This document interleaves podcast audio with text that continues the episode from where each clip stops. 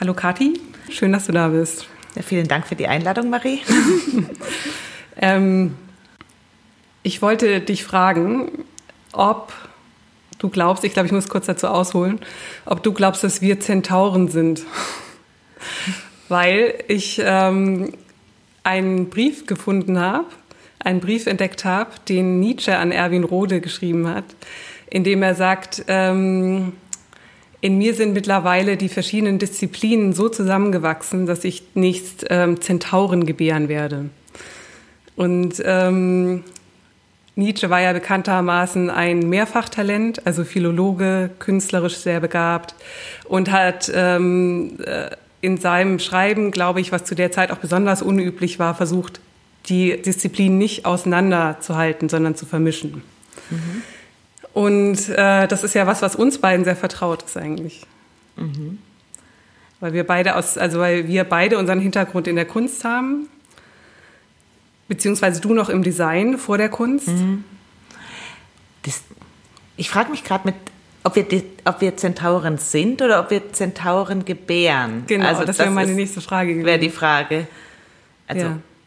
weil um einen zu gebären, muss man ja wahrscheinlich ein Teil davon sein, also entweder, also wenn ein Centaur sich tatsächlich aus zwei Teilen zusammensetzt, und es könnte ja auch mehr sein, aber man muss wahrscheinlich dann ein Teil davon sein, um der leibliche mhm. Elternteil des Zentauren zu sein. Du hast genau den Punkt getroffen, der mich an diesem Zitat ähm, äh, zum Nachdenken gebracht hat, weil ich dachte, wen meint Nietzsche eigentlich mit dem Zentaur? Meint er eigentlich sich selbst? Oder meint er, dass sie, also weil es ist ja so ein Doppelbild da drin. Also einerseits sagt er, in mir sind die Disziplinen so zusammengewachsen, dass ich jetzt Zentauren gebären werde. Also er mhm. ist irgendwie geteilt und zusammengewachsen, was irgendwie andeutet, äh, äh, dass er ein Mischwesen oder ein hybrides Wesen oder zumindest ein hybrider Denker ist. Und dann spricht er eben, aber eben davon, dass er Zentauren gebären wird. Ich denke, dass die Wahrscheinlich hängt es damit zusammen, ob man die Disziplinen, wenn er sagt, in mir sind die Disziplinen so weit zusammengewachsen, ob er die als was Externes oder was Internes sieht, auf eine Art und Weise. Also die Disziplin, ob die ein Teil von ihm ist oder nicht. Weil du meinst, es gibt, es ist eigentlich ein Kontinuum. Er trennt gar nicht so in ähm, in Schaffen und also in Autor und Werk. Vielleicht nicht, vielleicht schon. Also eben ich, da müsste, müsste ich im Kontext, also weiß ich nicht, wie er es gemeint hat. Aber wenn er, also eben wenn er sagt, die Disziplinen sind in ihm so zusammengewachsen, äh, kommt aus diesem Zusammenstoß wohl der Zentaur raus. Ja. Als geborener Zentaur wohl. Und dann sind die aber doch extern von ihm, weil die Disziplinen ja dann in ihm drin, also wie in so einer da muss man vielleicht Nietzsche als das Gefäß Nietzsche sehen. ich fand auch ganz toll diese, diese mütterlichen Metaphern. Und überleg dir mal, wie weh das tut, einen Zentauren zu gebären. Ich meine, der hat verdammte Hufe. Ja, ich finde auch, ich habe mir dann angefangen, Bilder anzugucken von Zentauren im Netz und äh, bin auf ein ganz, ganz interessantes Detail der Zentauren ähm, gestoßen. Die sind meistens männlich. Ich weiß eigentlich gar nicht, ob es weibliche Zentauren gibt. Ich glaube, dass die Zentauren eigentlich dann Stuten besteigen, wenn sie sich vermehren. Aber mhm. die männlichen Zentauren, es ist unklar, wo sich die Geschlechtsorgane befinden. Also nimmt man die Eier vom Mann oder nimmt man die Eier vom Pferd? In einigen Abbildungen ist es so, dass das Pferd ganz klar, also dass die Potenz beim Tier liegt mhm. und der, der, der Mann eher der, der geistige Aufsatz äh, für das Tier ist. Und auf einigen Abbildungen ist es aber auch so, dass der vordere ganze Teil männlich ist, also menschlich ist und also die Vorderbeine auch und dann also dass nur der Po hin genau dass das Geschlecht zwischen den menschlichen Beinen hängt. Ah. Ähm, und äh, das finde ich aber irgendwie schon eine ganz tolle Irritation eine tolle bildliche Irritation. Was will man eigentlich von dem Bild? Will man sozusagen die tierische Potenz oder das animalische von dem vom Tier äh, und dann aber gesteuert von dem menschlichen Geist? Und der ist dann unkörperlich das wäre ja so das klassisch eigentlich das, das Bild aus der Klassik und aus der, also wo griechische Sagen eben auch herkommen und griechische Mythologie, dass eigentlich schon der Mensch und vor allem der Mann, was auch im Mittelalter, bis zum Mittelalter und danach noch lange irgendwie blieb, dass der Mann halt eben das Geistige, das Brain, das Gehirn darstellt. Ja. ja, und dazu hat er ja auch noch Potenz, ich meine, ist ja auch wichtig. Wollte nicht vergessen. Entschuldigung. das ist schon ein ganz gutes Wesen. Genau, und die, ähm, äh, die Zentauren sind äh, irgendwie deswegen Also was, was mir daran gefällt, oder was ich, deswegen habe ich dir diese Frage gestellt, ob wir Zentauren sind oder ob wir Zentauren hervorbringen. Äh, also weil dieses Zusammenwachsen der Disziplinen ist natürlich schon ein Gedanke, den ich mhm. wahnsinnig spannend finde, den ich irgendwie, der für meine Arbeit wichtig ist, der für deine Arbeit auch sehr wichtig ist. Und wie? Ja. Weil du ja irgendwie aus der Kunst kommst, jetzt auch einen PhD schreibst in in welchem Fach? Es ist tatsächlich Fine Art noch. Ja. Also ich würde sagen, es ist, was vielleicht früher Art Writing war und eben eh gemischt mit Philosophie, also in diesem doch breiteren Feld, was die Kunst dann doch irgendwie okkupieren kann auf verschiedenen Ebenen. Ja.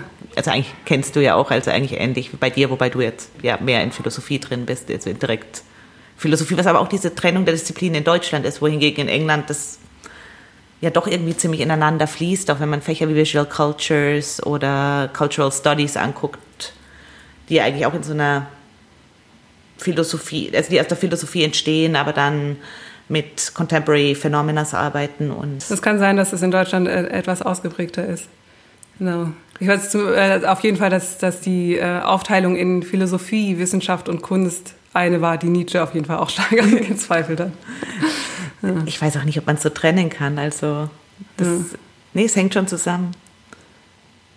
Und auch ob der Zentaur, also wenn wir Zentauren sind, würden wir auch welche gebären. Also vielleicht geht es auch um die Zentaurwerdung, um welche zu gebären. Ja, und ähm, genau, dieses Gebären der Zentauren ist mir auch noch nicht so ganz klar, vor allem, weil ich, äh, ich stelle mir eigentlich Zentauren eher so vor wie so ähm, also die, die stellt sich um die, die Frage der Fortpflanzung in der Linie. Also ob das eher so Wesen sind, die äh, Mischwesen, die entstehen, wie so ein Maulesel entsteht, also eine Kreuzung aus Pferd und Esel, mhm. die aus der ein Kind her, also ein Fohlen hervorgeht, aber das selber wieder dem entspringt sozusagen kein neuer, keine neue, kein neuer Zweig. Mhm. Äh, oder ob das so ist, dass es ein ein hybrides Wesen, also wirklich ein Mischwesen ist, das sich aus zwei Teilen zusammensetzt, aber dann keine neue Linie startet. Ich finde, das ist irgendwie auch mal eine, äh, eine interessante Frage. Oder auch für die, die geisteswissenschaftliche und künstlerische Arbeit, wenn man, wenn man das zusammendenkt, will man dann eigentlich einen neuen Zweig schaffen, wie du gerade gesagt hast, im England gibt es die Visual Cultures oder es gibt irgendwelche, es gibt mehr Hybridformen, die das versuchen längerfristig zusammenzudenken. Oder sagt man, man bleibt in der Philosophie, aber bringt vielleicht was von der Kunst mit ein oder andersrum. Mhm. Der Zentaur ist ja auch eher zusammengewachsen in dem Sinne, also entstanden, auseinander entstanden vielleicht oder zueinander entstanden. Und ich überlege jetzt gerade, was wir tun, ist ja teilweise, also ich glaube, ich probiere auch gerade ein bisschen wegzukommen von diesem Gebären und so weiter. Das ist ja doch ein Eingriff eigentlich, vielleicht auch ein Einschnitt. Man nimmt was, also man entfernt was aus dem einen, es ist so ein Trans vielleicht eine Transplantation oder sowas in die Richtung eher fast schon. Man nimmt was aus der einen Disziplin und tut es in die andere reinbringen und schaut, wie das zusammenkommt, ob man es dann zusammensticht, stitcht, näht, bringt, klebt. Also eher Frankensteins Monster. Ja. Wer hätte ich jetzt auch gesagt. Interessant, dass du gleich äh, in die Richtung des Nähens gehst, äh, weil ich auch dachte, dass der Zentaur ähm, eigentlich eine, es ist zwar ein hybrides Wesen, aber trotzdem ist es, ähm, ist es eine, bildet es eine Einheit und eine Ganzheit. Mhm. Und es gibt ja aber sehr viele andere Begriffsfiguren noch in dem, an der Überlappung von Theorie und Kunst. Gibt es ja verschiedene mythische Wesen, die immer wieder bemüht äh, werden, zum Beispiel die Medusa, der Cyborg, der Zauberer. Mhm. Also es gibt ähm, eine ganze, ganzes, äh, ganze Aufstellung an anderen Wesen, die ähm, vielleicht, ja, die man vielleicht äh, angucken könnte, was die, wie die unterschiedlich, ähm, wie die unterschiedlich zusammengesetzt sind. Und ich glaube, dass zum Beispiel Frankensteins Monster ähm, keine Einheit bildet, sondern da bleiben irgendwie die Nähte sichtbar. Ne? Mhm. Also da ist, das ist auch ein Zusammensetzen aus verschiedenen Einzelteilen und es entsteht, äh, es entsteht eine neue Kreatur, aber man ähm, hat nicht die Einheit des Centaurs und man sieht irgendwie die Nähte. Ja, es hat auch sowas von diesem Exquisite Corpse oder so, also man von dem Spiel, wo man, wo der eine einen Teil malt von der Figur, also sagen wir, ich mal den Kopf und verdeckst und gebe dir das Blatt und du machst einen Oberkörper dran dann mache ich wieder die Arme oder der nächste macht die Arme und dann entsteht so, ein, so eine zusammengesetzte Figur eigentlich, die aber doch ja in den einzelnen Teilen irgendwie vielleicht autonom bleibt, das weiß ich nicht, ob ich das sagen würde. Ja. Aber genau, weil dieses, ähm, das Fragment, also wie sich das Fragment zum Ganzen verhält. Will man eigentlich das, äh, also bedient man sich verschiedener Disziplinen oder ähm, verschiedener Literatur und versucht dann eigentlich was Neues, Ganzes zu schaffen und die, die Schnittstellen, also die Schnitte, die man gesetzt hat, weil jedes Zitat ist ja eigentlich, man setzt einen mhm. Schnitt, man entnimmt etwas, das hast du ja auch gerade beschrieben, setzt es in einen anderen Text neu, äh, neu wieder ein und es entsteht ein neues Produkt. Und die Frage ist dann halt, wie äh, geht man mit den Schnittstellen um? Versucht man die sichtbar zu halten oder versucht man die zu glätten? Und ähm, also will man eigentlich äh, etwas erschaffen, das irgendwie aus einem Guss ist, oder will man zeigen, wo das, äh, wo, wo, die Säume verlaufen, wo die Narben verlaufen? Da fällt mir unser Freund der Hegel ein. Mit den äh, Wunden des Geistes, die heilen, ohne dass eine Narbe bleibt. Was ja so ein klassischer Hegel Gedanke Gedankengang ist. ist letzten Endes. Genau.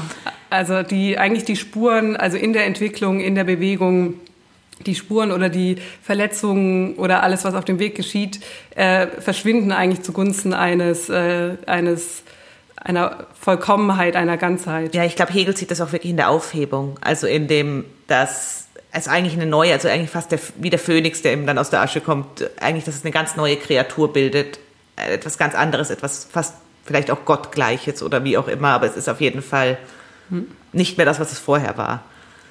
Und, und ähm, in deiner Arbeit, du forschst ja, und jetzt wird es, glaube ich, interessant, du forschst ja zur Wunde. Mhm. Und zwar zur, kannst, kannst du das kurz zusammenfassen? Was, was oh Gott, der Elevator-Pitch. Ähm. Oder ich versuch's mal. Du ja, vers versuchst ähm, zur, also soweit ich das verstanden habe, forschst du zur zur Wunde am Text beziehungsweise äh, zu Traumata, die sich im Text zeigen. Also wo, ähm, wo Einschnitte in äh, vielleicht auch Einschnitte des Zitats oder der Entnahme oder im Fragment, wo sich die Ränder zeigen in einem Text und ähm, wo sich Löcher bilden, wo, wo Leerstellen sind und äh, wie sich das Teil als Wunde bezeichnen lässt oder als Trauma bezeichnen lässt. Mhm aber auch ein kreatives oder schöpferisches Potenzial hat. Ja, ja, das auf jeden Fall. Und vielleicht nicht, also auf jeden Fall nicht dieses Loch oder diese Wunde oder wie auch immer als was Leeres zu betrachten. Deswegen bin ich immer vorsichtig mit dem Wort Leerstelle, was es ja auch in der Literatur gibt und was auch, ja, erforscht ist. Ähm, ich probiere das ein bisschen als ein Portal zu sehen, als so ein Knotenpunkt, wo durch dieses Loch können andere Stimmen, andere Zeiten, andere Dinge auch durchtreten, durchdiffundieren. Also wie wenn der Text eben dann diese Kante hat und durch dieses Loch in der, es ist ja nicht unbedingt die Hülle, aber durch dieses Loch können einfach andere Dinge in den Text eindringen. Was wäre ein Beispiel für so einen verletzten Text?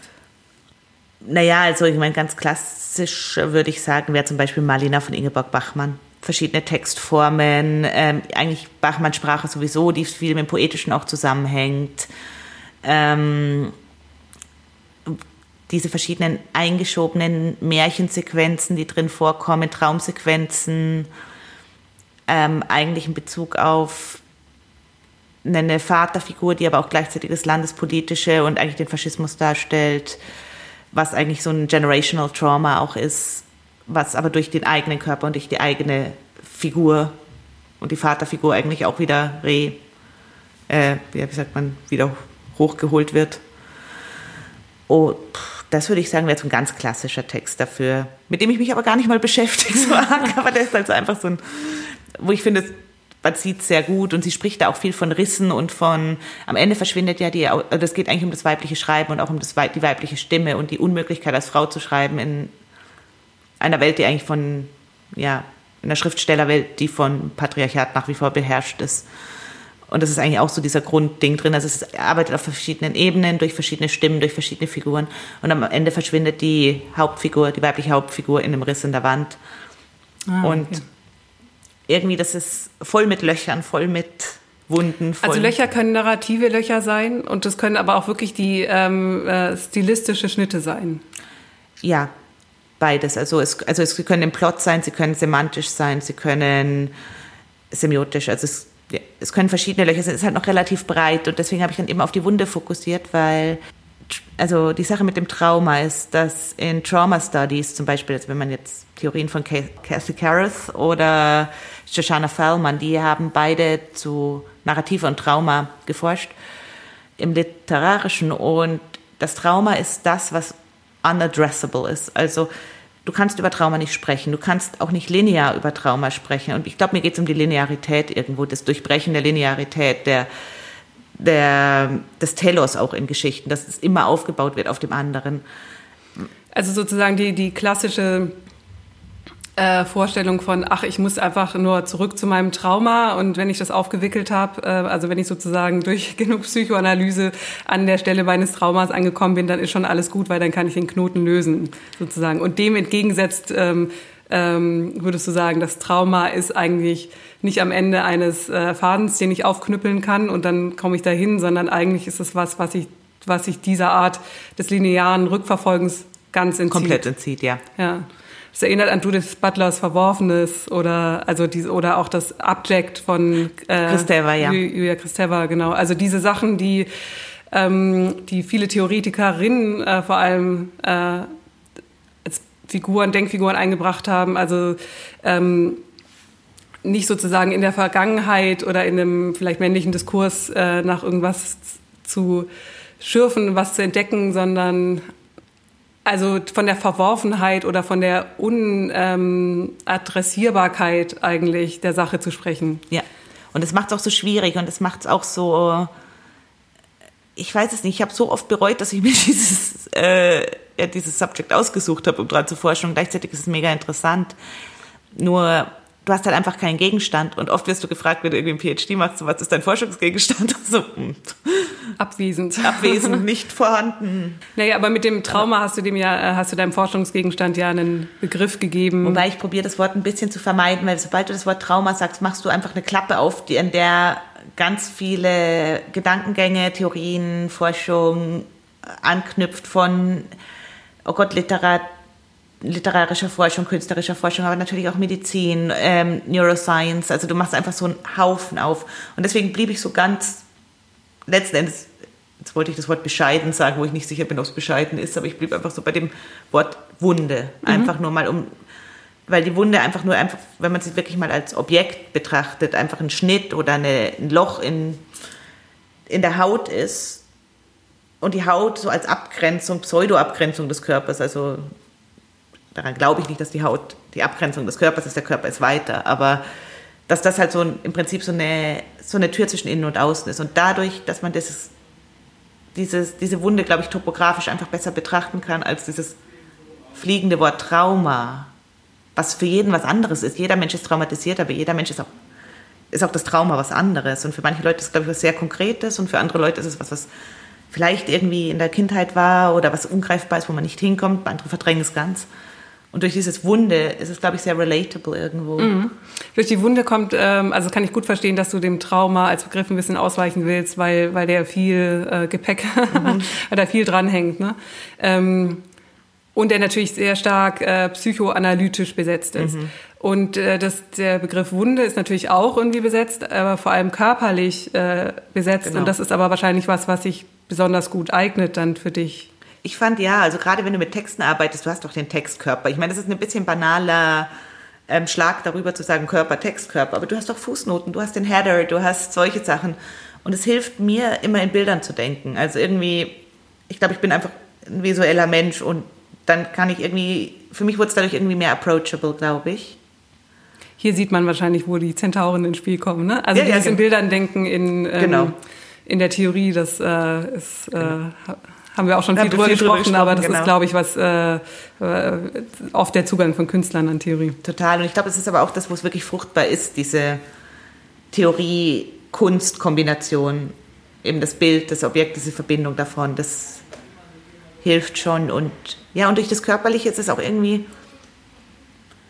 Also ich hatte auch das Gefühl, irgendwo soll es doch in der Forschung oder in, oder jedenfalls möchte ich in meiner Forschung, dass es darum geht, dass Sachen auch nicht nur in einem luftleeren Raum der Akademie oder der Wissenschaft funktionieren, sondern dass sie auch irgendwie relatable sind für Menschen. Also irgendwie sonst finde ich, will ich es nicht machen. Das ist das Gleiche mit der Kunst. Ich mache es ja nicht, damit es im Studio rumsteht. Das ist ja irgendwie auch nicht ganz so Sinn und Zweck der Sache. Also ich sage nicht, es muss ja ausgestellt sein, aber wenn ich so eine Arbeit mache, möchte ich sie ja auch vermitteln können irgendwo. Und ich habe das Gefühl, über so eine relativ einfache Analogie wie Körper, Wunde, Wunde, Trauma. Ich meine, etymologisch ist sowieso das Trauma und die Wunde das komplett, also verwandt. Verwandt, ja, komplett. Also Trauma bedeutet eigentlich Wunde auf Griechisch. Verletzung wäre vielleicht die, der Oberbegriff, oder? Also beides sind, beides kann man als Verletzung oder Einschnitte ja, sehen. Ja, genau. Ne? Genau, da kommt der Schnitt auch wieder rein. Ja. Auch wieder der Schnitt von vorher, also den man. Genau. Und jetzt hast du gesagt, ähm, du äh, willst ähm, gerne in deiner Arbeit, ähm, dass du den Körper wählst oder die Wunde als Begriff wählst, weil du es ähm, äh, zugänglich machen möchtest, also über den akademischen Diskurs ähm, hinaus vielleicht. Ich hätte jetzt die Frage, ob man den ob man den Körper nur als Projekt in den Text reinbringen muss oder ob er nicht sowieso immer schon drin ist, ob man das möchte oder mhm. nicht. Ne? Also ob, ob jetzt in Hegel nicht auch der Körper drin ist oder oh ja. in, in, in, äh, in eigentlich allen Texten der Körper drin ist. Für mich war sehr wichtig zu entdecken, dass es in den 70er Jahren schon in der, äh, aus der Linguistik kommend eigentlich so, ein, ähm, so eine starke Richtung, ähm, einen Einschlag in Richtung Metapherntheorie gab Lakoff, Lakoff George Lakoff heißt er, glaube ich, und ja. Johnson. Ähm, Metaphors We Live By. Mhm. Und ähm, also ein Buch, das sozusagen die Sprache daraufhin untersucht, wie die eigentlich funktioniert und äh, fest und die Autoren stellen eigentlich fest oder ihre Hauptthese ist, dass unser Sprechen, dass die Sprache immer metaphorisch ist, weil man die vom Körper überhaupt nicht trennen kann. Also ähm, Normalerweise, man lernt ja eigentlich so ein bisschen im Deutschunterricht, was ist eine Metapher? Oh, die Sonne geht unter, sagt, äh, ich sage dann irgendwie auf etwas lyrische Weise dazu, der Himmel brennt. Mhm. Das wäre jetzt eine typische Metapher. Also es ist so sehr im poetisch-lyrischen Bereich verortet. Ähm, und äh, diese Studienrichtung sagt, äh, oder hält dem eben entgegen, dass, dass es nicht nur poetische Metaphern gibt, sondern dass also auch die banalste Alltagssprache metaphorisch ist. Glaube ich gern. Glaub und dass die gern. sich daraus ableitet, dass wir einfach äh, Körper im, also im Raum sind, die eine Vorderseite und eine Rückseite haben, wo es ein Oben und ein Unten gibt. Und dass sich das schon in den kleinsten Sachen zeigt, wenn ich zum Beispiel sage, vor mir liegt eine stressige Woche.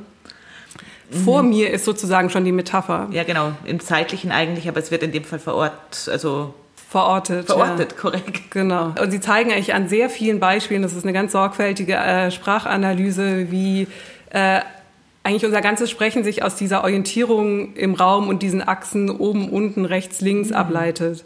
Und ähm, diese Theorie reicht eigentlich in viele Bereiche. Zum Beispiel sagen sie, äh, zeigen sie an vielen ähm, Beispielen, also dass es immer ein Set an Met Metaphern gibt und dass zum Beispiel Sprechen oder Diskutieren ähm, oder überhaupt Diskurs in unserem Kulturkreis stark assoziiert ist mit Kampf. Also dass man immer sagt, ich habe ich hab den Streit gewonnen, ah, ja. I won the mhm. argument, I shot him down. Also dass, dass, dass, so, dass ich eigentlich durch alle Bilder, die, das, ähm, die den Bereich ähm, Diskussionen betreffen, dieses, ähm, diese Übermetapher des Kampfes, Kampfes. oder des mhm. Krieges äh, zieht. Und äh, sie dann irgendwie nur so vorschlagen oder den Raum stellen, was wäre denn wenn man statt äh, dieser Übermetapher zum Beispiel die des Tanzes wählen würde. Wir mhm. gehen aufeinander zu, wir sind im Duett und so. Und ob sich, äh, und ich glaube, sie, sie versuchen das, sie schlagen das vor, um zu zeigen, dass es ähm, nicht nur eine äh, blumige Weise ist, wie wir uns ausdrücken oder nur eine sehr, eine sehr pragmatische Weise, die, die sich von unserem Körper ableitet, sondern dass es natürlich Konsequenzen auf unser Handeln hat.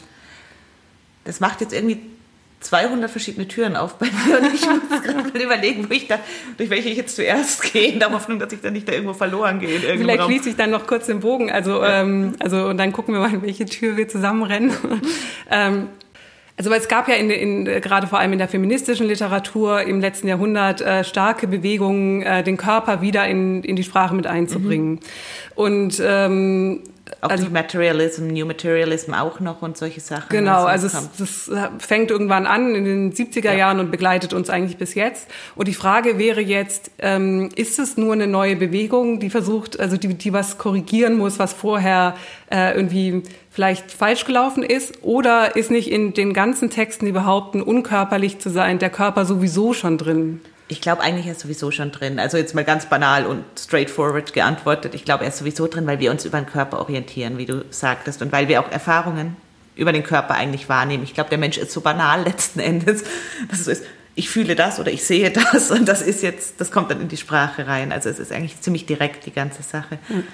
Und auch ist es so, wo ich jetzt gerade dran gedacht habe, dass im Mittelalter war es ja auch schon so, dass die, dass, also, A, weil du vom Feminismus gesprochen hast vorher, da, ich hatte mich ja mit den Mystikerinnen beschäftigt und der weibliche Körper ist tatsächlich noch nicht so viel eingeschrieben gewesen in die Literatur, also unter wenn von der männlichen Perspektive aus. Ich glaube, das ist, was die Frauen in den 70er Jahren probiert haben, einfach auch mal den weiblichen Körper mit seiner, ja, mit seinen und, oder ihren, vielleicht besser gesagt, äh, Gefühlen, Dingen, äh, Erfahrungen mhm. Irgendwie mit reinzubringen von der Perspektive einer Frau her, das denke ich zum einen.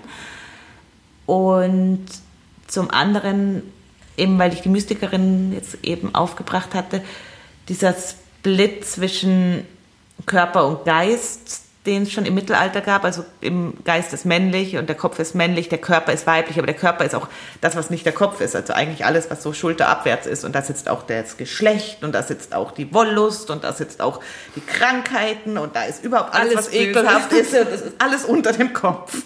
Und deswegen war der weibliche Körper halt auch immer so ein bisschen so, mh, hm, damit will man nichts. Ja, und die Sünde auch, ganz wichtig. Religion, Mittelalter, das ist der, der sündhafte Teil des Körpers.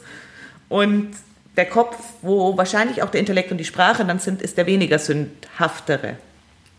Und die Mystikerinnen, die überwinden das ja, da, also da ist es ja eher ein Kontinuum, ne? Also dass so eine klare ähm, metaphysische Erfahrung eigentlich ganz, also über den Körper vermittelt stattfindet. Genau, aber die umkreisen auch letzten Endes was, was unausdrückbar ist. Das ist ja auch diese ganze, im Deutsch, ich glaube im Deutschen heißt es irgendwie negative Theologie oder wie ist es, wie ist es genau? Der abwesende Gott. Genau. Ja, genau, der abwesende Gott, aber du kannst halt eben auch nicht über Gott sprechen, außer in der Verneinung.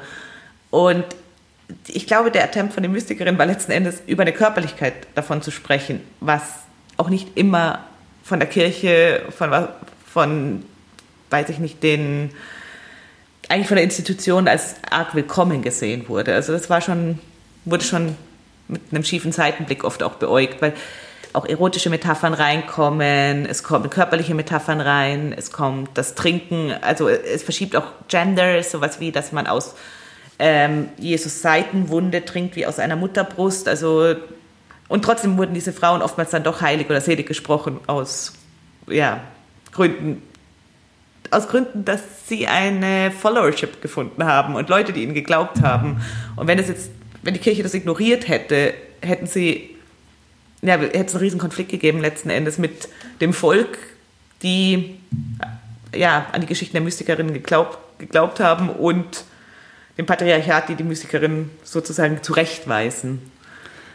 Und wie sind denn die Mystikerinnen in, äh, für deine Forschung relevant, weil, weil es auch diese Selbstverletzung oder das, ähm, das Überkommen des Körperlichen oder die Vermischung von Sprache und Körper gibt? Oder wie kommt das bei dir rein? Ich glaube, es sind verschiedene Ebenen. Also es ist zum einen wirklich so ganz banal deren Umgang mit Wunden. Die haben zum Teil Wunden geleckt oder ausgetrunken, also aus den Wunden getrunken, äh, Eiter aus Wunden gesaugt. Also re relativ abject. Damit werden wir auch wieder bei Christeva also eigentlich ging es mir halt irgendwie auch um diese ganze Consumption, was du über den Mund aufnimmst, weil Mundsprache und äh, Wunde, Trauma, Loch, das, mhm. un, das unapproachable durch Language, also das Trauma durch Language komplett un, unapproachable ist. Und dann fand ich so, was ist, ist jetzt vielleicht durch den Mund approachable, mhm. der ja eigentlich doch auch, auch ein Loch ist. Die, und, auch, und die Sprache dem Mund entspringt.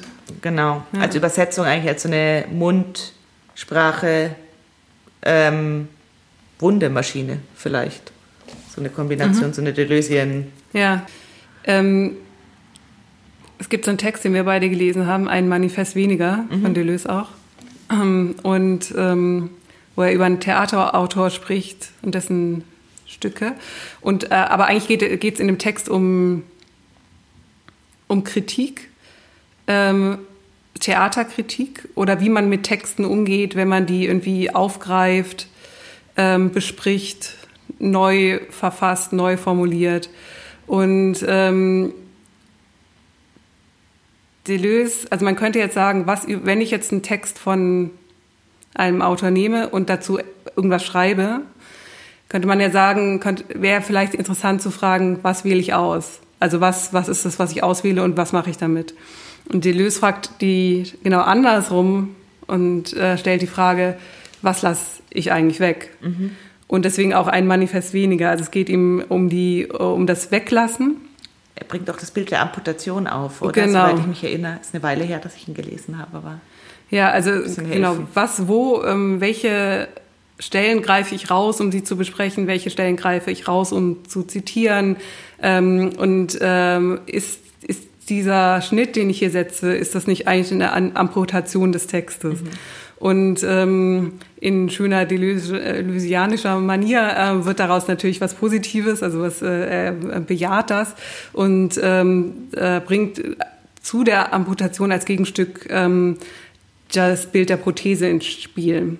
Also dass dort, wo amputiert wird, ähm, weiter gestrickt wird, weiter geschrieben wird. Die Amputation ist ja auch ein Attempt der Heilung.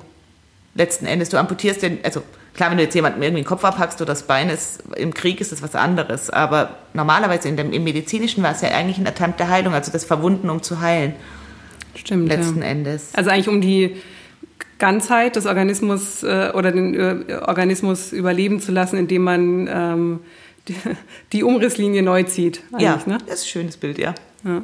Und Deleuze äh, beschreibt dieses, äh, also diese, diese Doppelfigur von Amputation des Textes. Daraus wird dann das prothetische Schreiben. Mhm. Obwohl ich jetzt mir gerade nicht mehr sicher bin, ob er das sagt oder ob ich ihm das andichte. Aber für mich ist prothetische Schreiben eigentlich so ein Begriff geworden, wie man produktiv mit, ähm, äh, mit Schnitten, und äh, Amputationen äh, und Zitaten umgehen kann. Nee, die Prothese ist ein schönes Bild, glaube ich. Ich glaube, für meine eigene Research ist es wichtig, dass dieses Loch bleibt. Also ich will ja diese Wunde eigentlich, ich glaube, das ist so ein bisschen, wohin ich gehe gerade, dass ich auf die Unheilung raus möchte, dass wir nicht probieren, dieses Loch zu schließen. Im Prinzip noch nicht mal eine Narbe, das, was vor der Narbe ist, also wirklich tatsächlich die offene, klaffende Wunde. Und deswegen sollte auch keine Prothese Prothese per se hin, sondern es ist. Ach so, weil du Prothese als ähm, als Illusion der Ganzheit sozusagen sehen ja. würdest. Ja. ja, und als Ersatz. Ähm, dieses ähm, prothetische Schreiben finde ich aber auch im feministischen Diskurs eigentlich total wichtig, weil ähm, es gab ja auch dann in den, in den 70er Jahren diese starke Bewegung der, des Revisionsfeminismus, ne? also den Versuch, alte Texte, in denen die weibliche Stimme nicht vorkam, mhm. auch viel griechische Mythologie und ähm, wo der, die Frau, der Frauenkörper keinen Platz gefunden hat, ähm, nochmal neu anzugucken und nach dem Weiblichen darin zu suchen, obwohl es nicht drinsteht. Eigentlich in der Virtualität des Textes was zu entdecken äh, und das ähm, anzudichten eigentlich. Mhm. Und so ein Andichten wäre für mich ein prothetisches Schreiben. Ähm, also man könnte ja jetzt darauf reagieren und sagen, naja, wenn es nicht da ist, was sollen wir denn machen? Es ist ja halt nicht da. Mhm. Ähm, und die, ähm, die Feministinnen in den 70er Jahren haben aber gesagt, na, da geben wir uns aber nicht mit zufrieden, ja, dass es nicht da ist, mhm. sondern ähm, es ist nicht nur abwesend nicht da, sondern wir, ähm, es fehlt und da, da muss, muss dann halt... Rein, klar, auf jeden Fall. Dann muss es vielleicht äh, aus dem Jetzt, ähm, müssen wir das vielleicht leisten.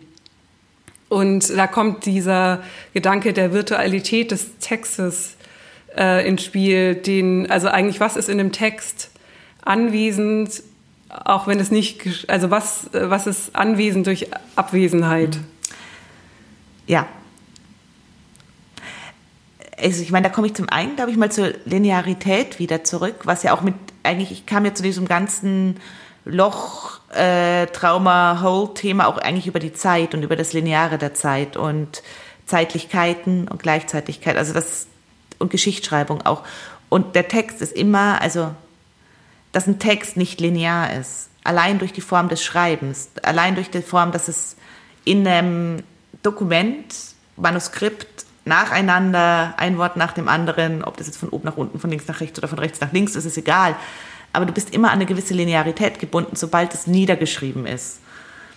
Und auch letzten Endes im Sprechen bist du an eine äh, Linearität gebunden, weil du nur einfach, du kannst einfach nicht Dinge gleichzeitig sagen, du kannst nur nacheinander und dadurch hierarchisierst du immer irgendwie.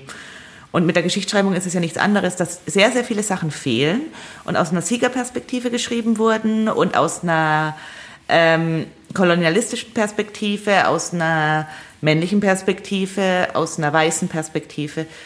Ähm, und einfach sehr viele Events, die definitiv stattgefunden haben, die definitiv da waren, einfach omitted wurden. Einfach gesilenced oder beabsichtigt weggelassen, weil sie dieser Linearität widersprechen, weil sie dieser Narrativen widersprechen.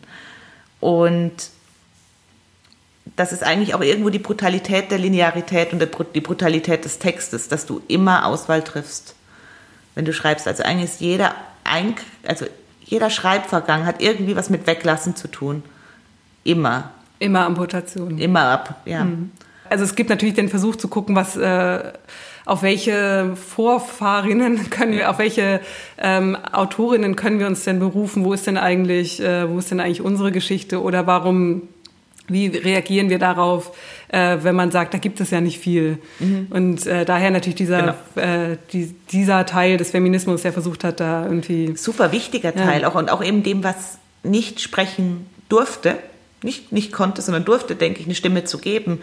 Es ist ja auch seine Stimme dann zu verleihen eigentlich, was ich eigentlich auch eine ganz schöne Sache finde. Weil ja, es ist immer ein bisschen mit Anmaßung verbunden, ja. ein bisschen Blasphemie, aber wie wir von Donna Haraway wissen, ist äh, Blasphemie auch eine Methode. Das ja, schreibt ja. sie im Cyborg-Manifesto. Was eigentlich ein schöner Übergang ist, weil ich wollte eigentlich auch noch gerne über den Cyborg sprechen. Mhm. Jetzt haben wir über Zentauren gesprochen, ein bisschen über Frankensteins Monster mhm. ähm, und verschiedene Verletzungen und Zusammensetzungen und fragmentarische Körper und ob die eine Einheit bilden.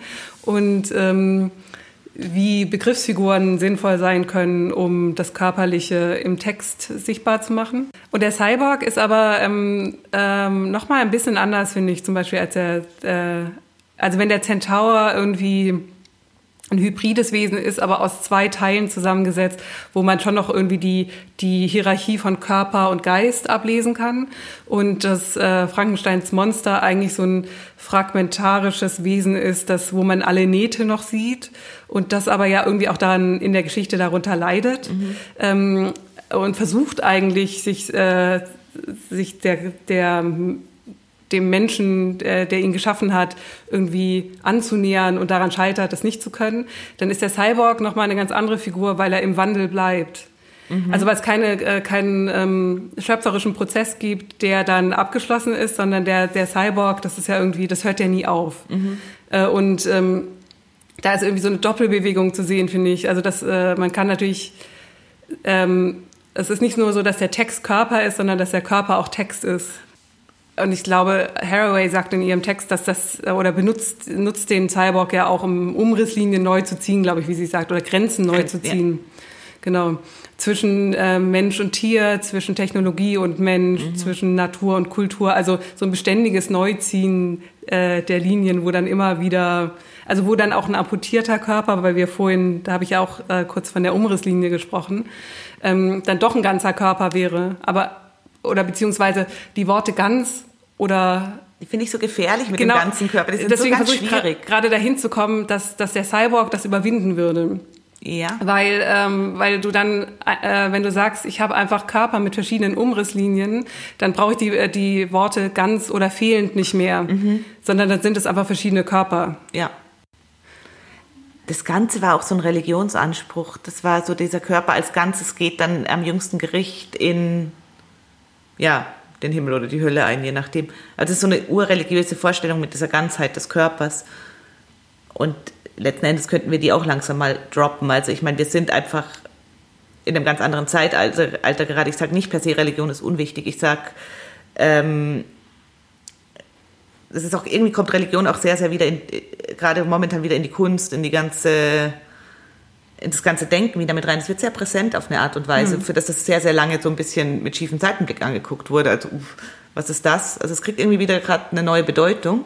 Meinst du metaphorisch oder? Ähm nee, total pragmatisch. Also ich meine, es ist einfach, so viele Leute machen, also jetzt auf jeden Fall in England, irgendwelche religiösen Kunstprojekte, irgendwas mit Religion drin. Ich glaube, da kommt ein bisschen, das kam aus diesem ganzen Paganism, Witchcraft-Sache raus, aber jetzt geht es halt auch in einfach so trendmäßig ist das irgendwie so ein bisschen passiert, habe ich das Gefühl. Und natürlich hat die Kunst Trends, auch wenn sie immer probiert, sich dagegen zu stellen. Aber ich meine eben, und ich glaube, durch diese Hexen, Paganism, Rituale, Sache kam es dann irgendwie auch zur Religion, weil Religion auch ein ultra ritualisiertes, also die Religion hat sehr viele Rituale, die sich auch anbieten für Projekte wie diese. Ja, tolle formale Angebote eigentlich. Genau, eigentlich ne? schon. Also, also die Bildsprache ist Wahnsinn.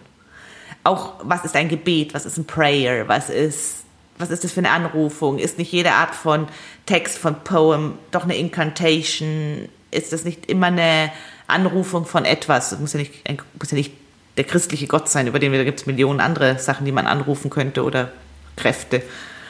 Also es scheint irgendwie was zwischen- oder außerweltliches Interesse da zu sein und an solchen Forces, die von außen kommen. Und das ist vielleicht auch wieder ein bisschen die Brücke zurück zum Cyborg, dass, dass es irgendwie nicht so dieses eine und die Ganzheit ist, sondern dass es von außen Kräfte gibt, dass es von innen kann was Neues entstehen, Dinge können sich ändern, sie sind irgendwie malleable, formable und ja, ja das finde ich ganz wichtig. Also das, äh, ähm, die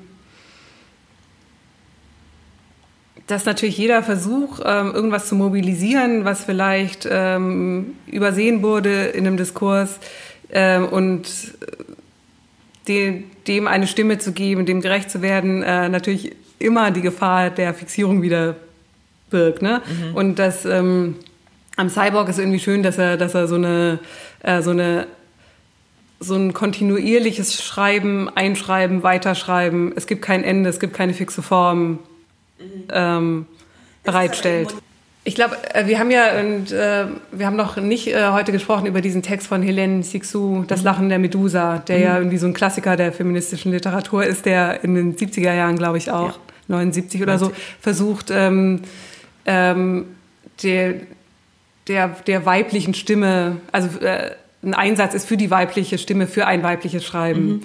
Und ähm, der oft so, also Helene Sixou, die sagt, Schreiben ist bisher männliches Schreiben und Frauen schreibt, das ist wirklich eine Art Aufruf, ein Appell, schreibt, aber schreibt weiblich. Ihr seid Frauen, also schreibt wie Frauen. Und ich glaube, aus ähm, heutiger Sicht gibt's da, also würden das wahrscheinlich, gibt es relativ viel Kritik oder den Vorwurf eines Essentialismus äh, ja. sozusagen, ach so heißt es dann nicht, es gibt Frauen und es gibt Männer und es würden, würden wir das äh, vielleicht nicht heute anders sagen.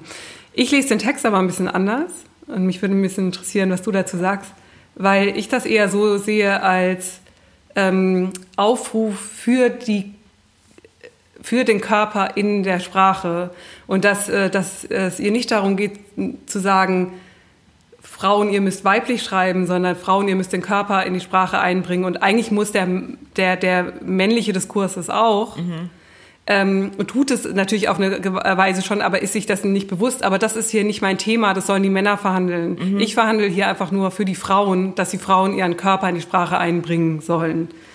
Ja. Ich glaube, ich würde ihn auch eher so lesen. Also ich meine, damit sind wir auch wieder bei den Dualismen mit diesem männlichen, weiblichen Schreiben. Ich glaube, es war einfach auch der,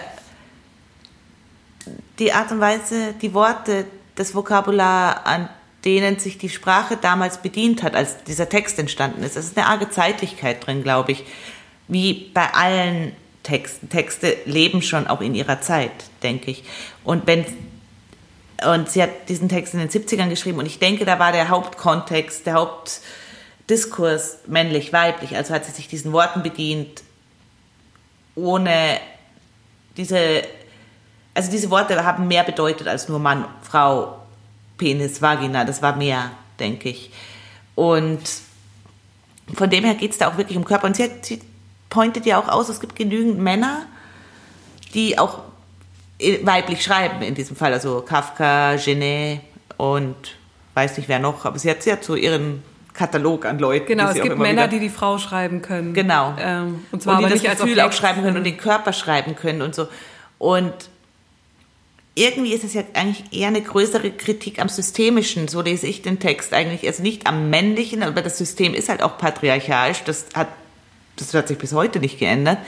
Und letzten Endes ist es eine Systemkritik, dass das männliche Schreiben, also das systemische Schreiben auch schon so etabliert ist und die ja auch nicht raus können. Letzten Endes ist es halt einfach auch so ein sie sagt, glaube ich, auch irgendwo mal, ich bin nicht sicher, ob es in dem ist, dass es eigentlich eine mutige Sache ist, dass Kafka und Genet so schreiben, wie sie schreiben, weil es eigentlich ein Lossagen von dieser systemischen Schreibsache, die das, ja, das System, das Patriarchat vorgibt, was männliches Schreiben ist, wie Schreiben geht, also die Kunst des Schreibens, die, die Value des Schreibens und so weiter. Und die brechen ja. da eigentlich aus. Also jetzt, für mich ist es mehr eine Systemkritik als eine Einteilung in männliches und weibliches Schreiben. Und naja, es sind viele Sachen, wenn man, wenn man will, kann man den Text komplett dekonstruieren.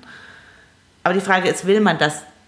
Und hm, ich will es nicht. Ich will ihn anders betrachten. Ich will ihn wirklich als dieses betrachten, so ja eben, der Körper muss reinkommen, die Lust muss auch wieder reinkommen, die Desire muss reinkommen.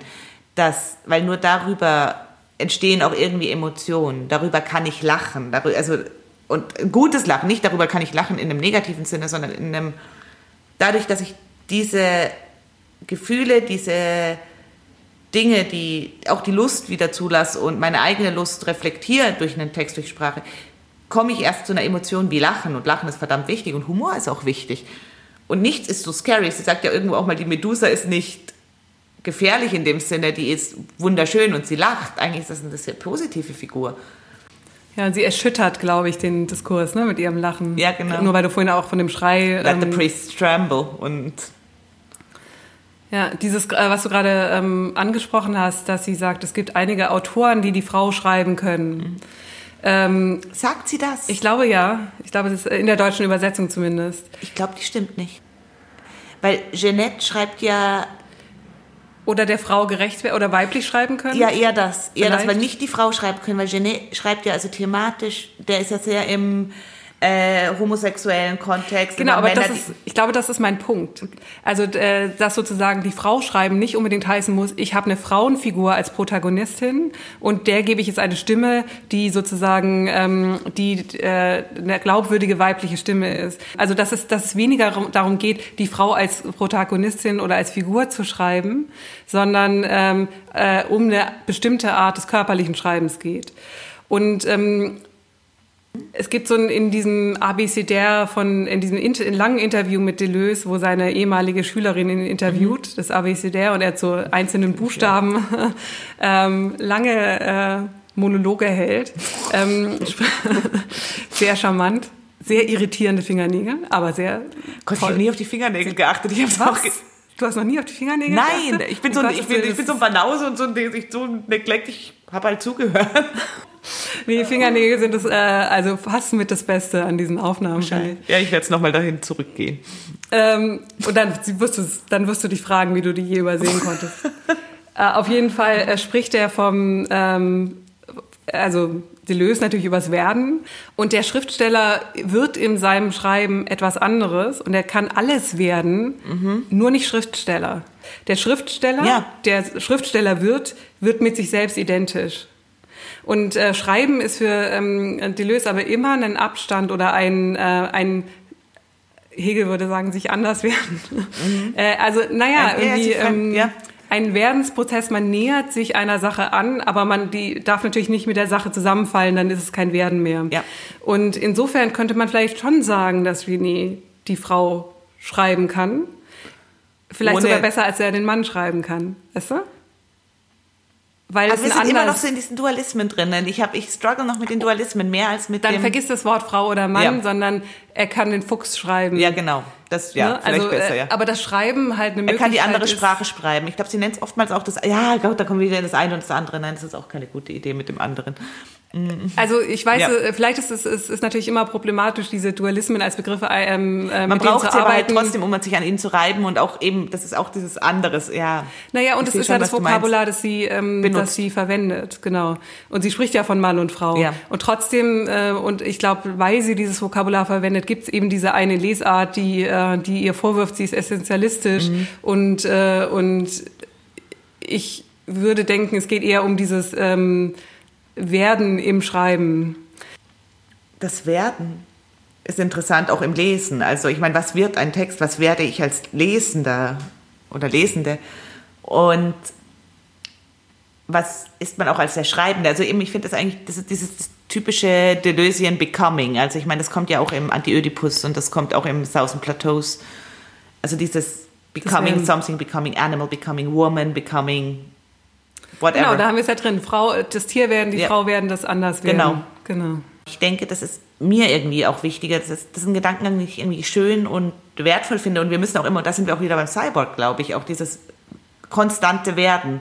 Dieses konstante, was. Ist das auch das, was du meinst mit, du willst eigentlich die Wunde offen halten? Ja.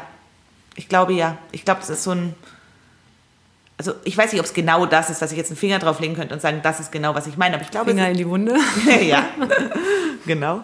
Nein, aber es ist irgendwo in dieser Familie von Gedankengängen, glaube ich, mit drinnen, eben dieses Offenhalten, nicht einen Standpunkt, also nicht, es geht nicht um Standpunkt, aber nicht diesen, es nicht zu close, nicht, nicht ein Suchen nach einer Closure, ich glaube, so kann man schon sehen, einem Abschluss, sondern eigentlich dieses Offenhalten. Und das ist, glaube ich, nicht so viel anders als das Becoming letzten Endes.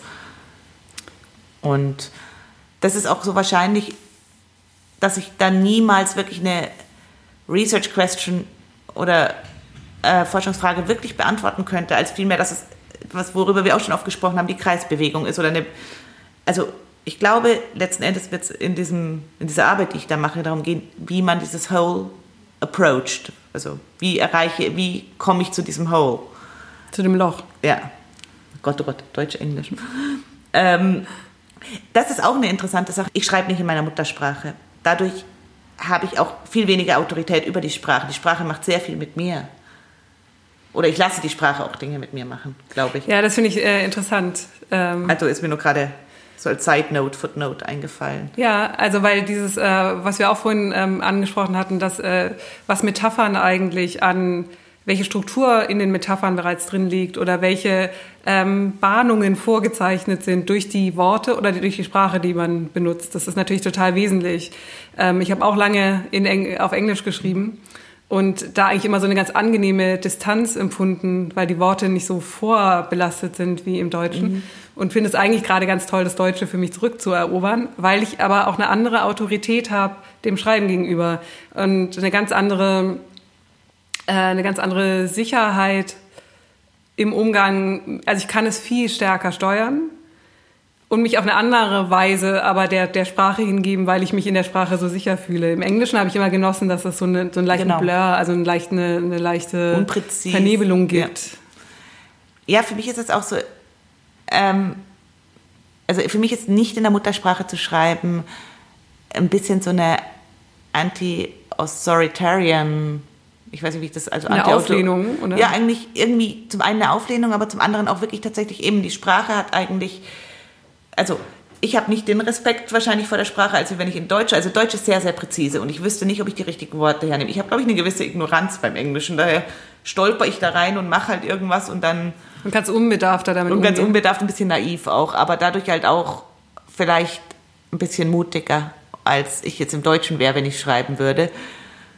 Und Deutsch, mir fällt es auch auf, weil wir jetzt eben auf Deutsch sprechen und ich eigentlich über meine Research, über meine Forschung, ähm, zu wirklich 80 Prozent eigentlich auf Englisch spreche. Also ich habe eigentlich noch nie einen deutschen Vortrag gehalten. Ich habe selten wirklich mit Leuten auf Deutsch drüber diskutiert. Also ich falle dann eigentlich automatisch, automatisch oder das frage, ob ich es auf, auf Englisch machen kann, weil es einfach viel flüssiger kommt, weil mir auch das Vokabular im Deutschen fehlt. Aber mir fällt auch ein, wie präzise, also eben die Autorität, die ich über die Sprache habe, wenn man es überhaupt haben kann, eine Autorität über eine Sprache zu haben.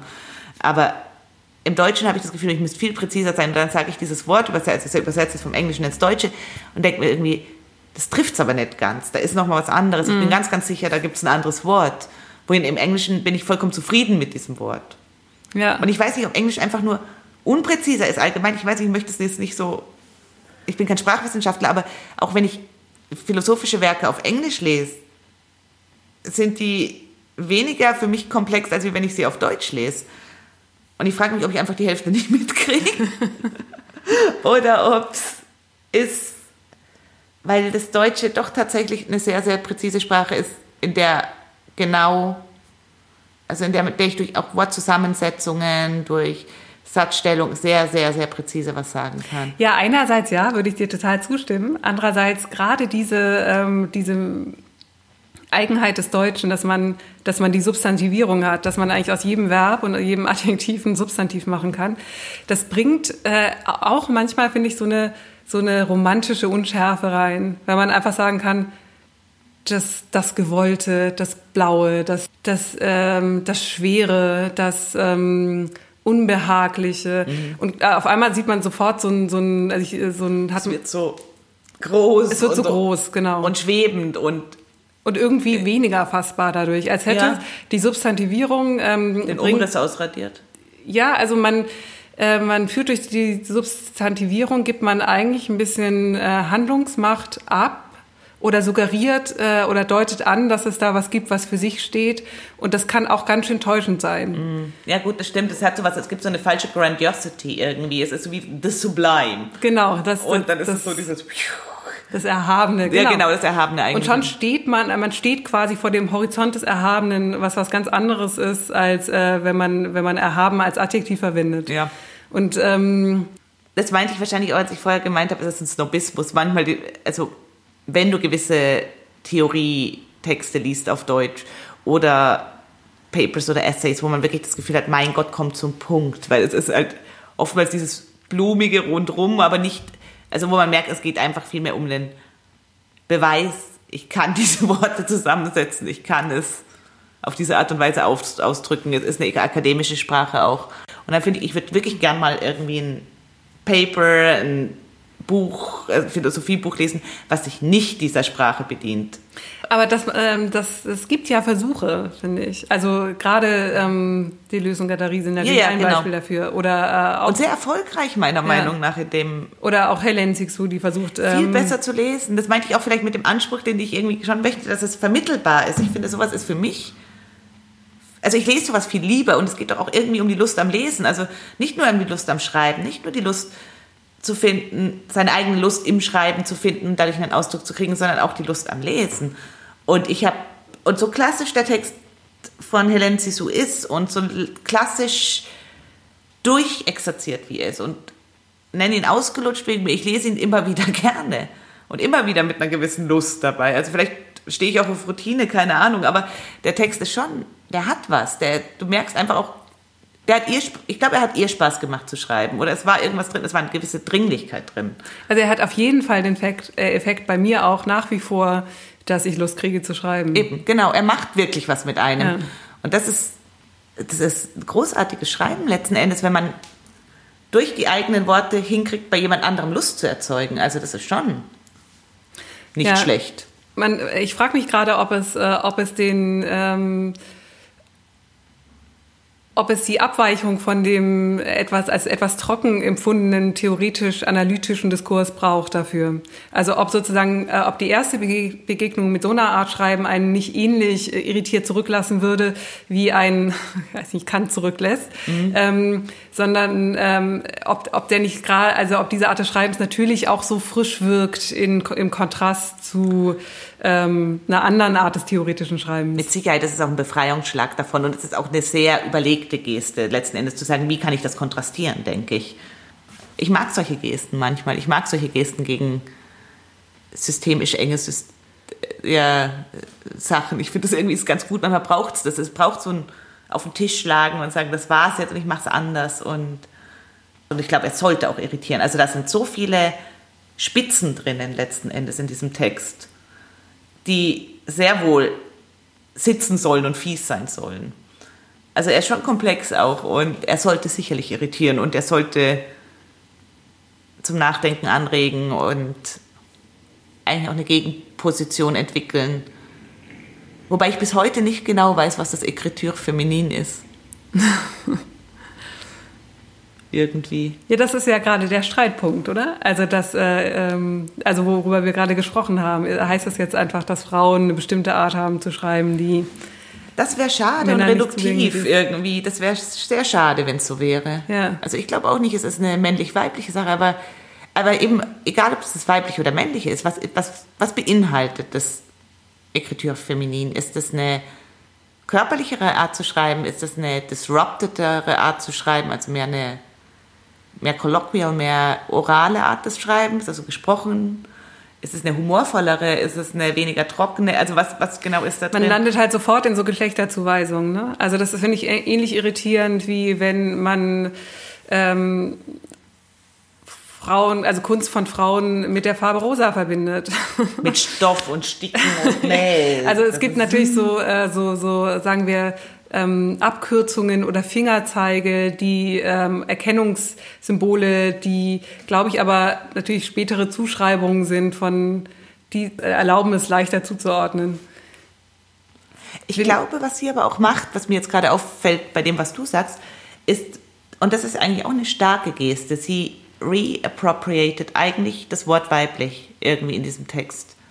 Weil das war ja immer so was eben, was du auch gerade sagst, die Frauenkunst und eben dieses, diese Zuweisung des Weiblichen zu etwas, was eigentlich auch immer minor ist, immer minder, immer wie auch immer. Und was sie eigentlich ja schon sagt, ist so, ich ne, gebe dem jetzt mal einen Namen. Ich nenne das Écriture féminine, also ich nenne das das weibliche Schreiben oder wie auch immer die deutsche Übersetzung davon ist. Und ich tue das und ich bin stolz drauf und ich mache das und wir müssen das machen. Also eigentlich gibt sie dem eine Rele also probiert sie dem eine Relevanz zu geben, eine, Dasein, eine Daseinsberechtigung neben dem anderen Schreiben das ist eigentlich ganz interessant, diesen Bereich zu wählen, der nicht bequem ist, der wahrscheinlich ungünstig besetzt ist im also mit dem Weiblichen hat man lange nichts Gutes verbunden. Ich weiß auch, wie verletzt ich war, als mir Anfang meines Masterstudiengangs mal gesagt wurde, du arbeitest mit Textil und Stoff, das ist halt Frauenkunst. Und ich war ultra verletzt auf eine Art und Weise. Also ich meine, ich kam aus dem Designstudium und jeder hat mit, also wenn du Fashion machst, arbeitest du mit Stoff, auch als Mann. Und es gibt sehr viele männliche Fashion Designer, viel zu viele. Und also für mich war das überhaupt gar nicht so besetzt, vielleicht auch etwas naiv, aber war es nicht. Und was ich irgendwie aber auch nicht kapiert habe, war, dass es, es kam von einer Frau. Dass man letzten Endes auch als Kompliment sehen kann und als eigentlich eine sehr feministische, interessante, starke Position. Zu sagen, ich arbeite mit diesen Materialien, ich mache sie mir zu eigen und mache was anderes draus. Oder ich mache ich benutze sie, um einen gewissen Punkt zu machen. Und mir war das damals voll unsympathisch. Ja, weil es sowas, also du hast gerade davon gesprochen, dass du gerne auf äh, Englisch schreibst, weil die Sprache nicht vorbelastet ist. Oder vielleicht habe ich das gesagt, ich deswegen so geschrieben. Aber man, man hat ein Material, das, ähm, äh, das äh, neutral ist und man kann es gibt natürlich eine Eigenlogik des Materials, aber man kann damit arbeiten. Genau. Und ähm, eigentlich geht man davon aus, dass äh, alle anderen Materialien, man will die ja eigentlich ähm, zur Verfügung haben, um damit was machen zu können, ohne Vorbelastung. Und jetzt äh, sind Frauen per se ähm, in, in der Kunst und im Schreiben viele Materialien verwehrt oder beziehungsweise bringen schon was mit. Und das ist schwierig einzusehen. Also ich äh, erinnere mich daran, dass ich, als ich es in meinem allerersten Video selber performt habe, vor ungefähr zehn Jahren, und da, da war ich noch im Studium und mit der Tutorin gesprochen habe und sie ähm, mich darauf angesprochen hat, dass das in einem feministischen Kontext zu lesen ist, habe ich das weit von mir gewiesen. Mhm, genau. Das wollte ich überhaupt nicht hören, ähm, weil ich dachte, das ist, äh, das ist nicht, um was es mir geht, genauso wenig wie es dir darum das war, ging. Es war genau die gleiche Sache. Es war genau, das ist doch das, äh, das ist doch einfach mein Material Material. Ich, ich, will diese Geschichte das ist nicht, was mich äh, interessiert, das will ich da eigentlich nicht drin haben. Genau, und wenn ging es um einen menschlichen Anspruch, also Beyond Gender letzten Endes, wie der Mensch in der Welt ist irgendwie, aber nicht um eine gegenderte Sache. Also so habe ich das damals gesehen, aber du kannst das gar nicht so trennen. Das habe ich erst sehr viel später. Also ich bin eigentlich wie so ein genau, late, ich auch, late awoken Feminist in der Sache in Bezug ich auf meine Jahre Arbeit. gebraucht, um das zu verstehen, dass, dass äh, ob du möchtest oder nicht, aber wenn du als junge Künstlerin deinen Körper vor die Kamera stellst, dann ähm, ist das automatisch in einem Kontext ähm, mhm also ist es, das hat einfach Geschichte und du äh, thematisierst was mit, das kannst du leugnen, aber es ist trotzdem da und genau. du musst dich irgendwie dazu verhalten. Und das ist, ich habe das als sehr, sehr frustrierend empfunden und im Nachhinein habe ich aber eingesehen, dass es, ähm, dass diese Tutorin damals recht hatte. Mhm. Eben, und, jetzt, das war bei mir eben auch, also dieser Angriff genau. mittlerweile würde ich auch sagen. Das dauert ein paar Jahre. Und aber ja. das, äh, das Interessante ist, dass wenn ich jetzt selber unterrichte, ich das auch sehe und das irgendwie ähm, äh, bei Studenten, bei Studentinnen zur Sprache bringe und dann äh, die gleiche Reaktion erfahre und irgendwie denen das nicht sage, weil ich nicht, ich will nicht sagen, jetzt wart mal zehn Jahre ab. Ja. Aber äh, ich erinnere mich eigentlich daran, an, an die Empörung, die man empfindet. Und das ist, ähm, äh, also dass, dass eigentlich man sehr wenig ähm, Spielraum hat, ähm, ohne dass, dass das dass sofort das ähm, in irgendeiner Weise gelesen wird, äh, eingeordnet mhm. wird. Und viele Frauen dann natürlich darauf reagieren, dass sie ähm, solche Materialien, also den eigenen Körper, Stoffe und sowas komplett ausschließen ja. aus ihrem Werk, um genau dieses genau. Ähm, Missverständnis in Anführungszeichen zu vermeiden. Mhm. Ja. Nee, es hat absolut einen Punkt. Ich habe damals auch probiert, es zu kontrastieren. Ich habe mit Metall noch gearbeitet, weil ich dann fand, ja gut, nimmst halt ein männliches, nimmst ein weibliches Material und dann bin ich vielleicht irgendwo bei 50-50. So einfach war es dann nicht. Ja. Ähm und was mir mit den Stoffen und mit dem Textil eigentlich letzten Endes auffiel, das dann doch immer wieder, was ich auch mittlerweile ganz interessant finde, dass ich eigentlich immer mit irgendwo mit Text und Sprache gearbeitet habe und gleichzeitig auch mit Textil und Stoff. Aber dass das alles so auch im Metaphorischen, man sagt auch Erzählstoff und es gibt irgendwie auch den Text und das Textile, was irgendwie zwar nicht der gleiche Wortstamm ist, aber trotzdem irgendwo so Verbindungen sind und auch die, überhaupt die Verbindung drin, womit wir auch wieder die Narben in Frankensteins oder die Stitches in Frankensteins Monster. Also ich finde immer so diese, das ist eigentlich einen ganz produktiven Bereich. Also ich bin keine Textilkünstlerin, also nur per se, aber ich meine, ich finde es so eigentlich nicht so ganz uninteressant und auch das in Bezug auch darauf, dass ja vielleicht auch geschichtlich, dass Textilien vielfach auch von Frauen hergestellt wurden. Also die ganze Weber-Geschichte, auch wie die Weber und Weberinnen letzten Endes auch politisch, gut, es waren auch Männer, aber wie halt die politische Geschichte der Weberei, Herstellung von Stoffen, die ganzen Weber-Strikes, die es da gab in der Industrialisierung. Also es ist nicht uninteressant, das ein, dieses Material, was an mir dann irgendwie so verhasst wurde durch den Kommentar kurzfristig, das ist eine Frauensache. Wenn man sich dann das Material nimmt und doch mal anguckt, historisch, politisch, man auf einmal feststellt, nee, es hat vielleicht schon, es gibt Gründe, warum ich damit arbeite oder warum mich das anzieht.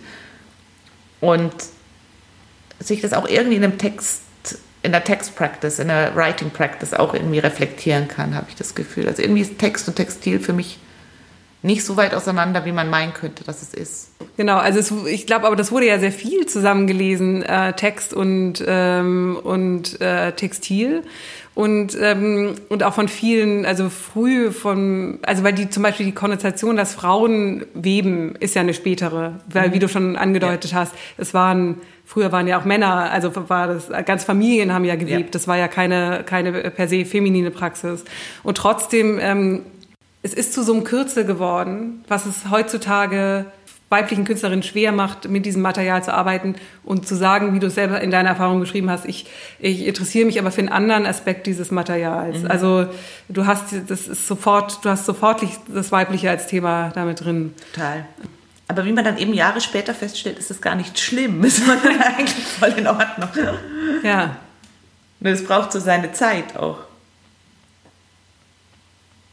Vielleicht noch mal zum Abschluss ähm, wollte ich ähm, eigentlich da, das ist, wir haben kurz angefangen in die Richtung zu gehen und dann sind wir irgendwie abgekommen vom Weg. Du hast, äh, wir haben noch über die Kreisbewegung gesprochen. Mhm. Und ähm, dass du, du hast am Anfang unseres Gesprächs schon gesagt, dass, äh, dass du es schwierig findest, den Gegenstand deiner Recherche zu benennen, weil, äh, weil, er, weil er eigentlich nur einsteht für irgendwas, das man gar nicht kennen kann. Und dadurch ergibt sich, dass du deinen Gegenstand eigentlich umkreisen kannst, aber du kannst ihn eigentlich nicht erforschen im Sinne von, jetzt habe ich's. Mhm, ne? Genau. Und, ähm, und ich finde eigentlich, ähm, ich habe es ja immer sehr mit Formentsprechungen, aber mir gefällt irgendwie daran, so wie du über die, deine Recherche redest und über deine Arbeit redest, dass die Bewegung, die methodologische Bewegung, die du vornimmst, nämlich diese, dieses Umkreisen des Gegenstands, ja auch das Loch in sich trägt. Total. Oder die Wunde irgendwie thematisiert. Ne? Mhm. Das mag ich auch eigentlich, das finde ich wirklich schön dran auch. Und ich glaube, deswegen benutze ich das auch so. Auch dieses, was ich vorher gesagt hatte, vom Englischen her und eben, ich arbeite auf Englisch, ich muss es fast auf Englisch dann sagen, also dieses How to approach the whole, ja. habe ich irgendwann mal auch umgedreht in How to attend to the whole. Und das Attend ist auch die Attention drinnen.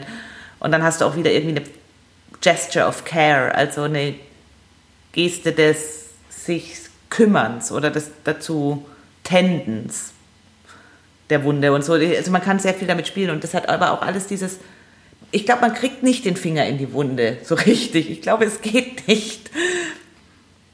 Also es ist schön auf jeden Fall, weil das so ein ganzes, also man, man spürt irgendwie, dass du den Gedanken, deine theoretischen Gedanken aus dem Bild der Wunde entwickelst. Ja, das ist ein bisschen der umgedrehte Weg, aber das ist, was, glaube ich, die Kunst einem erlaubt. Das ist wieder dieser Eingang zu etwas, zu einer theoretischen Auseinandersetzung durch die Kunst. Da kann ich, kann ich mir, glaube ich, diese Dreistigkeit erlauben, das ein bisschen zu ignorieren. Das, also ich, natürlich schreibe ich über, auch über die medizinhistorische Seite der Wunde und so weiter und so fort. Aber das hat nicht diesen, also eben, es ist andersrum aufgedröselt. Genau, und das ist ja aber, jetzt sag, hast du gerade gesagt, das erlaube ich mir, aber das ist doch gerade das, äh, worum es in einem künstlerischen äh, Vorhaben, künstlerisch-theoretischen Vorhaben geht. Also sich abzusetzen von, von Methoden, von den klassischen Methoden der Wissensgenerierung äh, und zu gucken, wie, wie wenn ich es umdrehe, also wenn ich, äh, wenn ich die Gegenbewegung mache, äh, und übers, mich übers Bild an den Gedanken näher, ist da, liegt darin nicht irgendwas, was, was ich von der anderen Seite nicht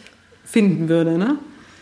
In der künstlerischen Arbeit und im Herangehen ja, aber das würde es gelten, meinem Bewertungskomitee dann zu erklären, die natürlich mit diesem, also es hört sich immer so viel freier an, auch durch, durch das Practice-Based. Und mir fällt dann immer wieder auf, man muss es dann doch zu einer relativ banalen Methodologie zurückführen können, zu einem ziemlich klaren Rational, wo man sagen kann, ich mache es aus diesem und jenem Grund und das ist meine Forschung, weil es doch eine Bewertbarkeit haben muss. Und das ist so eine Problematik drinnen, die ich finde, die sehr, sehr viel erstickt und zunichte macht, was eigentlich genau die Stärke ist der künstlerischen Forschung, der Rightly-Forschung und so weiter und so fort, weil es halt in einem universitären Kontext ist und in der Institution. Was und da sind auch Zentauren nicht erwünscht. Nee, sind sie nicht. Das System, nee, das System will keine Zentauren, es will Klarheit keine Hybride. Wir machen sie trotzdem. Ja. Ja, wie auch sonst, sonst macht es ja keinen Spaß. genau.